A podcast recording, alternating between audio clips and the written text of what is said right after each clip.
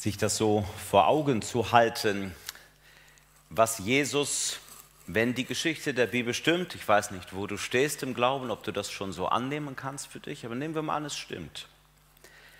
Sich das so anzuschauen, wie Jesus da so hängt, ist, finde ich, zum Teil unerträglich. Ich weiß nicht, wie euch das geht. Die, unsere Gottesdienste sind nicht immer so, also wenn du zum ersten Mal da bist, ja, also man fühlt sich ja wie auf einer Beerdigung, zu Recht, weil es irgendwie um den Tod geht eines Menschen und nicht nur irgendeines Menschen, sondern des Sohnes Gottes.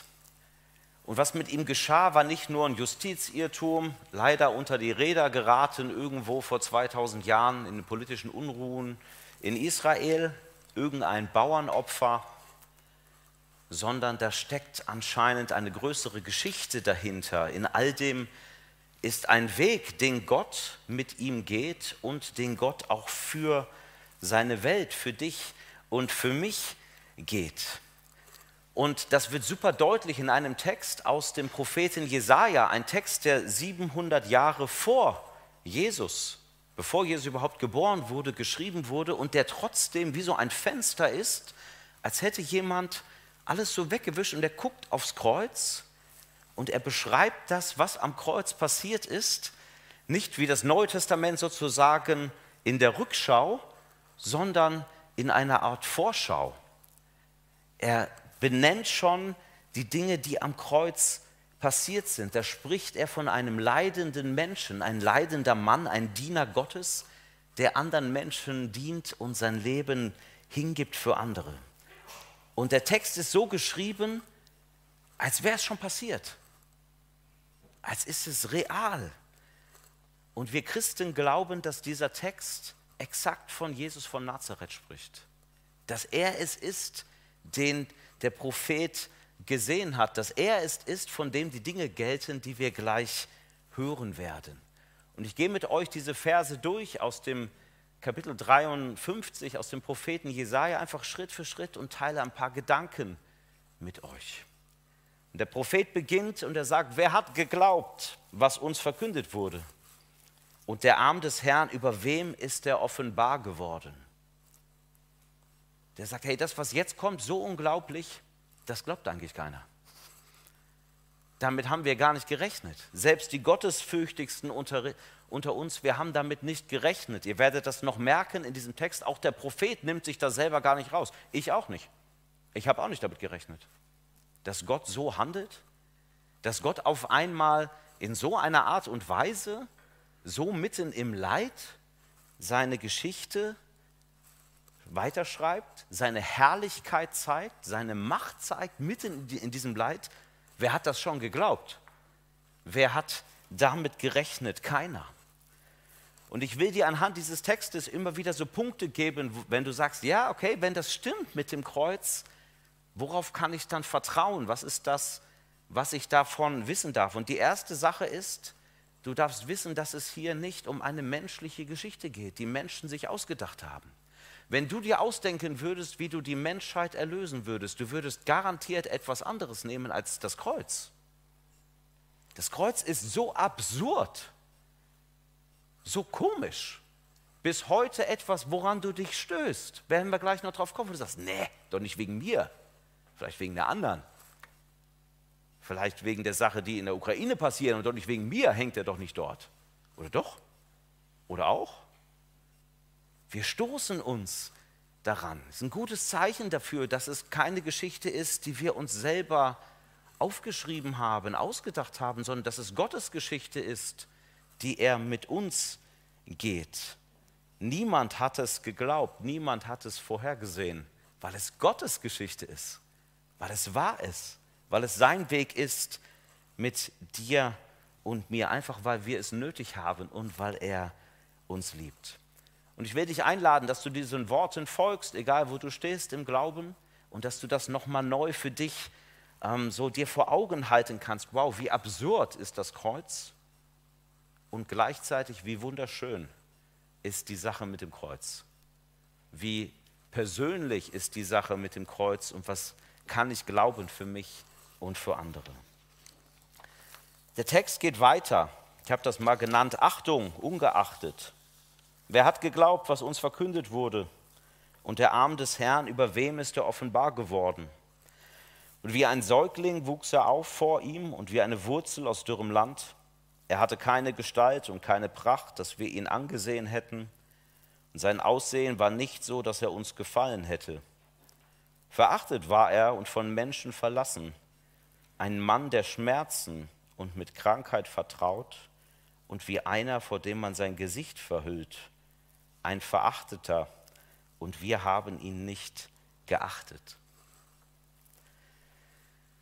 Der Prophet Jesaja, der spricht von einem Diener Gottes, von einem Mann, der, an dem sich Gottes Macht zeigt, aber doch auf eine Art und Weise, die ganz komisch ist, wo man sagt, Mensch, wir haben ja gar nicht verstanden, wir haben ja den gar nicht geachtet, wir haben gar nicht hingeguckt auf das, was eigentlich mit diesem Menschen passiert ist. Und als Christen glauben wir, wir haben nicht darauf geachtet, was mit Jesus Christus passiert ist, mit diesem Mann am Kreuz. Er war unbeachtet von Menschen. Geboren wie jeder von uns, aufgewachsen in einer unbedeutenden Kleinstadt, nicht New York, Sydney,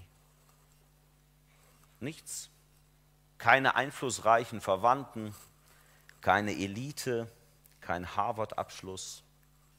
Spätestens am Kreuz nach den Schmerzen, nach den Torturen des Auspeitschens so zerschlagen, dass man nicht hingucken kann. Ihr kennt das, wenn Menschen so richtig leiden, da kann man eigentlich nicht hingucken. Da muss man sich wegdrehen. So gezeichnet war er. Verlassen, von seinen engsten Freunden verlassen, alle gegangen, als es am schlimmsten wurde, vorher noch größere Töne gespuckt und jetzt wird er nur noch angespuckt von den Menschen, die ihn in die Hände bekommen haben, dass sie ihn hinrichten sollen, die ihre Überlegenheit an ihm demonstrieren. Die Menschen, die vorher noch an seinen Lippen geklebt haben, die wenden sich jetzt von ihm ab, weil sie sein Angesicht nicht mehr aushalten können. Anscheinend lässt Gott in Jesus den Schmerz dieser Welt an sich ran, so dass es ihn zeichnet bis in seinen Körper hinein. Keiner, der sich unser Leben nur von außen anguckt, wie so eine Art Uhrmacher-Gott, der die Welt so aufzieht und dann guckt er mal, was die Menschen so machen und sagt, na gut, schlecht, so.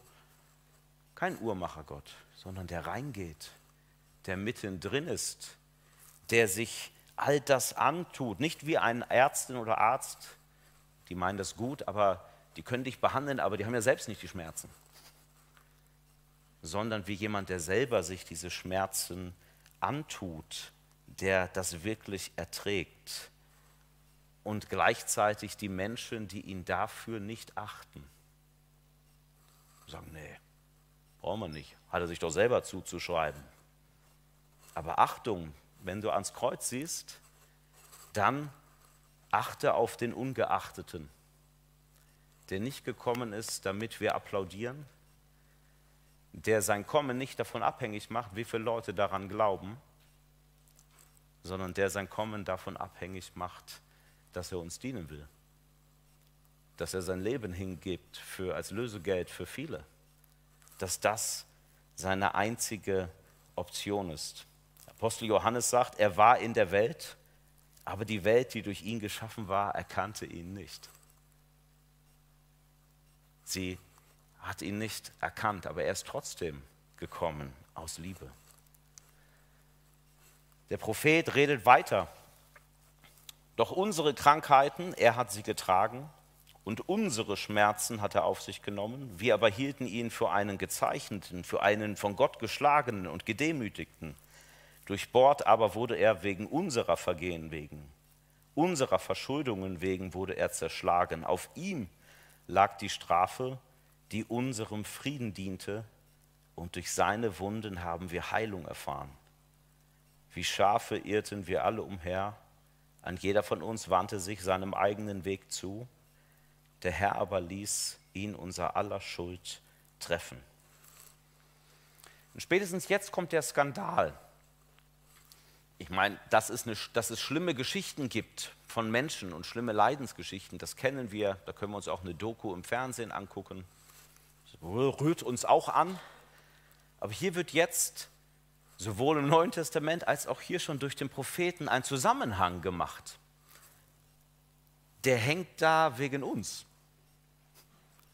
Der erleidet das wegen uns wegen unserer Krankheit, unserer Schmerzen, unserer Verfehlungen, unserer Verschuldungen, unserer Vergehen. Wow, es geht nicht nur um ihn, es geht auch um uns. Geht um die Menschheit. Und wir dachten doch, er hängt da, weil er sich selber eingebrockt hat. Hätte er nicht so sagen sollen, dass er Gottes Sohn ist. Hätte er darauf nicht so hinweisen sollen, hätte er die ganze Zeit, wo er Wunder gemacht hat, sich jetzt mal selber ein Wunder gemacht und hätte sich doch da runtergeholt. Er ist doch irgendwie selber dran schuld, dass er da hängt oder nicht. Aber es ist ganz anders, sagt der Prophet. Er trägt nicht seine eigene Last, sondern er trägt deine Last, er trägt meine Last, er trägt unsere Last. Er trägt das, was für uns unerträglich ist. Er trägt das, was für uns nicht tragbar ist, woran wir uns überheben, woran wir kaputt gehen, das trägt er am Kreuz. Zwei Dinge sind hier genannt, unsere Krankheiten und unsere Schmerzen. Wir leben in einer Welt, in der man nicht, äh, sag ich mal, spätestens ab dem dritten Lebensjahr merkt, irgendwas ist nicht in Ordnung. Dinge gehen kaputt, Dinge tun weh, Dinge zerbrechen, wir sind vom Tod umgeben, von Schmerzen umgeben, von Krankheiten. Es ist nicht alles so im Lot, wie wir das so denken und gerne hätten. Und unsere Krankheiten und unsere Schmerzen sind nicht immer, manchmal schon, aber sind natürlich nicht immer in direktem Zusammenhang mit unserem persönlichen Verhalten und wie wir uns irgendwie, welche Dinge wir getan haben, zu sehen, aber sie sind doch zumindest von der Bibel her gesehen Spätfolgen einer Welt, die sich abgewandt hat von der Quelle des Lebens. Ich habe mal darüber nachgedacht, dass ein Körper, der getrennt ist von der Quelle des Lebens, der kann noch gnädig erhalten werden, aber der kann nicht für immer leben. Der muss wieder in Verbindung kommen mit der Quelle des Lebens. Und bis dahin ächzt und stöhnt alles. Das so, ab 35 fängt das an, ja, ich kann es bestätigen. Das ächzt und stöhnt, also ich so, okay, das Leben ist nicht nur leicht, da sind Schmerzen, da sind Krankheiten, da sind Depressionen, dunkle Gedanken in unserem Leben, da sind Dinge, die uns entfremden von uns selbst, von anderen und auch von Gott trennen. Da ist Trauer, da ist Tod und da ist der Schmerz über all das. Und es gibt zwei Dimensionen von Sünde. Sünde ist das, was du tust, da kommen wir gleich noch drauf zu, das, was wir tun und was wir nicht tun. Es ist aber auch das in dieser Welt, in der wir leben, die uns so zu schaffen macht, die auch manchmal einfach so ungerecht ist, wo wir verstrickt sind in all dem und wo wir an dieser Welt leiden. Und wenn du Jesus anschaust am Kreuz, dann darfst du wissen, der, der keinen Tod kannte, der wird ein Mensch, der stirbt. Der, der keine Schmerzen kannte, der das sich alles nicht hätte antun müssen, im Gegensatz zu uns, der nimmt es freiwillig auf sich. Der setzt sich allem aus, der trägt alles und in seiner Auferstehung ähm, überwindet er auch alles und sagt, siehe, ich mache alles neu. Aber er trägt auch unsere Krankheiten, unsere Schmerzen, er lässt das an sich ran. Aber auch trägt er unsere Vergehen und unsere Schuld ich finde, es gibt kaum ein besseres Bild für irgendwie die verkehrte Einstellung, die wir Menschen manchmal haben, wie dieses. Wie ein Schaf, das sich verirrt hat, jeder nur noch auf seinem Ego-Trip. Besser kann man manchmal Dinge nicht beschreiben, oder? Wie Schafe, die sich verirrt haben, jeder guckt auf seinen Ego-Trip und vergisst die Verbindung zum Hirten, verlässt die Verbindung zu den Mitmenschen, guckt nur noch mit Scheuklappen vor sich hin und wird an dem schuldig, was eigentlich zu unserem Leben gehört. Wow, das sind wir. Und wegen unserer Vergehen und unserer Dinge ist, hängt er dort am Kreuz. Jede Lieblosigkeit, jeder Mord, jedes falsche Wort, jede Überheblichkeit, jeder schräge Blick, ähm, die Gier, die uns und andere auffrisst, die uns abstumpfen lässt, unsere Gleichgültigkeit gegenüber anderen, was es auch immer ist, unsere verdrehte Einstellung Gott gegenüber, unser Unglaube, all das und all die Folgen, die daraus erfolgen, nämlich dass unsere Beziehung zu uns selbst kaputt geht, unsere Beziehung zu unseren Mitmenschen belastet wird und auch, dass unsere Gottesbeziehung voll Misstrauen ist und nicht heilen kann. All diese Folgen, die nimmt Jesus auf sich. Und nicht nur deine einzelnen Folgen, hier steht sogar unsere Schuld. Es gibt ja auch noch Schuld, vielleicht sagst du, ja, Mord und so weiter, das ist ja alles nicht meins. Aber es gibt doch auch Taten, da sind wir irgendwie alle Teil von und haben unseren Mini-Anteil dran. Vielleicht haben wir nicht 100 Prozent, sondern nur 0,03. 0,03 Prozent an dem, was wir als Menschen der Schöpfung antun, ist in dem Gesamtausmaß relativ viel. 0,03 Prozent an dem, was wir als Länder einander angetan haben oder antun, wie gerade in der Ukraine, was wir uns als Gesellschaft gegenseitig antun, was wir von uns fordern, ausgesprochen oder unausgesprochen. Das geht weiter über das, was wir persönliche Schuld nennen würden, aber ist es nicht auch Schuld? Ist es nicht auch da? Ist es nicht auch real? Bin ich nicht auch mehr damit verbunden, als mir das lieb ist? Und was mache ich dann, wenn das wirklich stimmt, dass es echte Schuld gibt? Bei einem Autounfall kann ich sagen, hey komm, da ist eine Beule drin, bügel ich dir wieder glatt, hier ein Huni, nimm hin. Ja? Wenn das Auto ganz kaputt ist, kann derjenige sein Lieblingsauto schon gar nicht mehr zurückbekommen. Der braucht ja ein Ersatzauto. Vielleicht freut er sich, weil es besser ist. Ja? Aber gibt es nicht so viele Dinge, die wir nie wieder wieder gut machen können? Was will ich zahlen? Was will ich meinen Kindern zahlen für die Aufmerksamkeit, die ich ihnen schuldig geblieben bin, weil ich so viel gearbeitet habe? Will ich zahlen? Na, fahren wir dreimal in Urlaub für im Jahr. Okay. Aber das wiegt doch nichts auf. Was will ich zahlen für die Lebenswege, die ich im anderen, vielleicht bei anderen verfuscht habe, wo ich mit rumgewerket habe? Es gibt so viele Dinge, die wir niemals zurückzahlen können. Und was wäre überhaupt der Preis für eine verfuschte Welt? Was ist der Preis für den Ukraine-Krieg? Wer will den jemals zahlen als Mensch?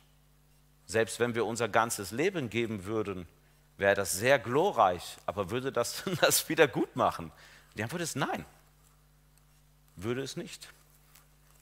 Wer kann eine entsprechende Wiedergutmachung überhaupt geben? Und schauen wir auf Jesus am Kreuz. Da kannst du etwas von dem Preis spüren, den unsere Verfehlungen und unsere Schuld kostet. Und Gott selbst zahlt diesen Preis. Und er zahlt es mit einer Währung, in der wir gar nicht zahlen können, nämlich mit dem Wertvollsten, was es gibt, mit Gott selbst. Gott opfert sich selbst. Nicht irgendwelche Menschenopfer, die nachher wieder sagen, ach, habe ich doch wieder toll gemacht, was bin, ich, was bin ich doch so demütig, dass ich mich da geopfert habe, sondern Gott gibt sich selbst.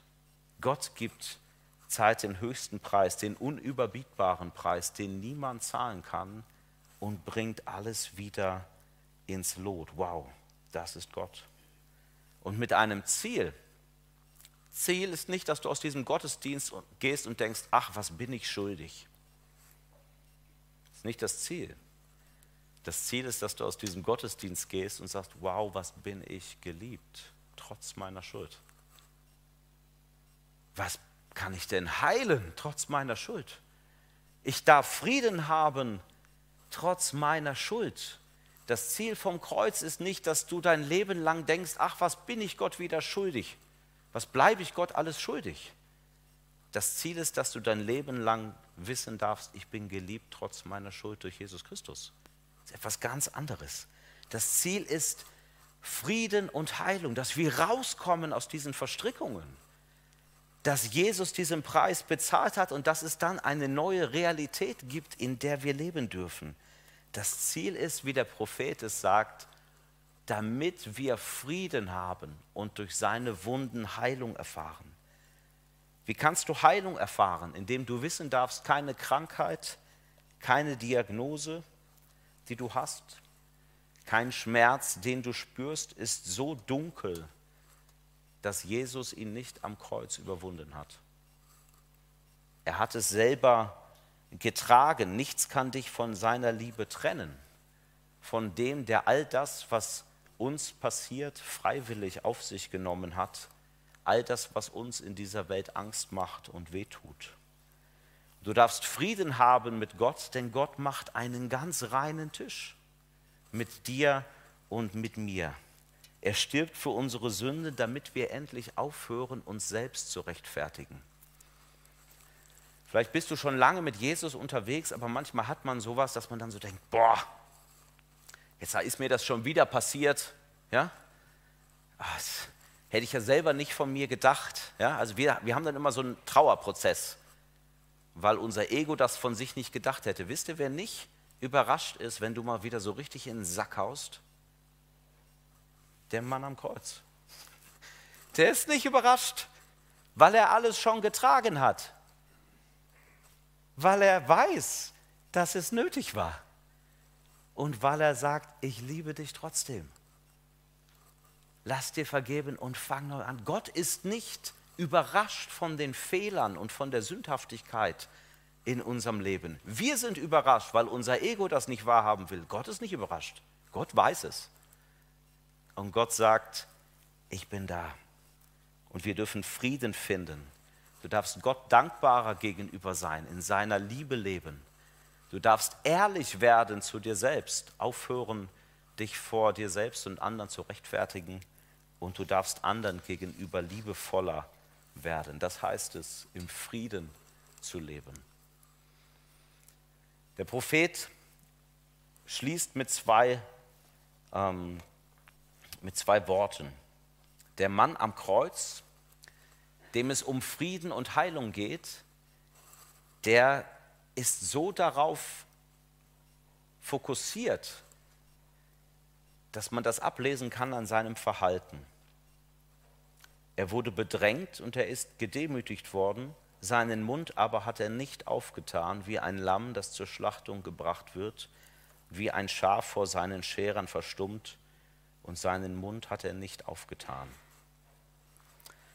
Für mich ist das fast unerträglich, wenn ich die Passionsgeschichte lese oder höre hier in dem Gottesdienst und denke, wieso ist er so still?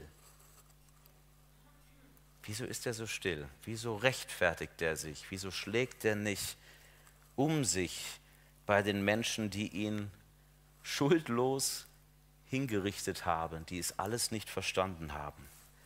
Also mir, und ich glaube, ihr seid vielleicht ein bisschen ähnlich, mir muss man nur mal einmal die Vorfahrt nehmen im Straßenverkehr und dann sprudeln Verwünschungen, ja, äh, die kommen schneller aus meinem Mund, als ich überhaupt schauen kann über jeden, der nicht äh, bei drei wieder weg ist von der Straße und mir Platz macht. Bei so einer Kleinigkeit schon sind wir, kommt es aus uns raus. Unmöglich. Und Jesus, der erträgt es, der kämpft nicht für sich selbst, der trägt sein Kreuz, weil es der Weg ist, den der Vater und er gehen wollen weil er es will, weil er es aus Liebe tut. Aus Drangsal und Gericht wurde er herausgenommen, doch sein Geschick, wen kümmert es? Denn aus dem Land der Lebenden wurde er herausgeschnitten, der, Schuld meines Volkes wegen hat es ihn getroffen. Ich möchte schließen mit der Frage an dich heute an Karfreitag, die auch der Prophet stellt das Geschick dieses Mannes, das Geschick von Jesus Christus, wen kümmert das eigentlich? Kümmert es dich noch? Geht es dir noch nah? Gott kümmert sich um das tiefste Problem der Menschheit, Gott nimmt sich all dem an, indem er seinen eigenen Sohn hergibt. Und Gott gibt nicht etwas, sondern er gibt sich selbst. Und die Frage ist, kümmert es dich? Kümmert dich das? Ist dir das wichtig? Löst das Fass in dir aus? Und viele Menschen kümmert es nicht. Viele Menschen kümmert es nicht. Vielleicht auch dich heute Morgen nicht. Viele Menschen kümmert es nicht. Sagen, okay, ist halt vielleicht passiert oder nicht passiert. Dabei gibt es nicht so viele Möglichkeiten. Es gibt eigentlich nur drei, drei Möglichkeiten, wenn das mit dem Kreuz stimmt. Nimm an, es ist nicht wahr. Es ist einfach nicht passiert, die Sache mit dem Kreuz. Okay, so what? Dann äh, weiß ich auch nicht, gehen wir gleich irgendwie essen, schick oder so, machen andere Dinge. Ja? Also Nummer eins, ist es nicht passiert, dann ist es auch egal. Also dann ist es auch nicht sonderlich klug hier zu sein, weil dann reden wir über Dinge, die unser Leben nicht betreffen. Nummer zwei, es ist zwar passiert, aber es stimmt nicht, dass Gott es aus reiner Liebe zu uns gemacht hat. Es stimmt nicht, dass es aus reiner Liebe passiert. Es ist passiert, Gott hat es gemacht, aber dann ist es so eine Art göttliche Erpressung. Ja? Also, dass wir uns alle schlecht fühlen müssen, weil Gott uns das ja gezeigt hat.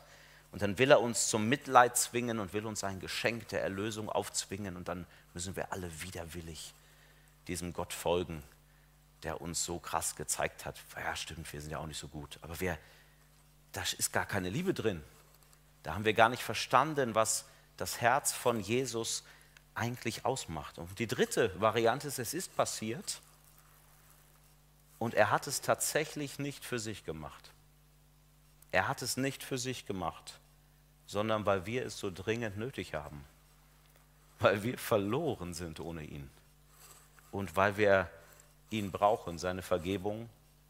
Und dann ist es der größte Beweis für Gottes Gutheit, den du jemals finden kannst. Gibt eigentlich nur diese drei Dinge. Dazu lade ich dich ein, dass du ähm, wir werden gleich Lieder miteinander singen, wir werden gleich zusammen das Abendmahl feiern, dass du sagst, ja, ich will, ähm, wenn es stimmt, dass Gott es aus Liebe für mich gemacht hat, dann will ich es anerkennen, dann will ich diese Vergebung mir schenken lassen und dann will ich nicht ein Leben leben, was Gott meint, das Kreuz zurückzahlen zu müssen. Wer jetzt meint, okay, ich fange jetzt an, das Kreuz zurückzuzahlen, der hat echt ein Problem. Das kannst du gar nicht und musst du gar nicht. Du sollst ein Leben lieben in der Liebe zu Jesus, der alles für dich gegeben hat. Paulus drückt das so aus. Nicht mehr ich bin es, der lebt, nein, Christus lebt in mir.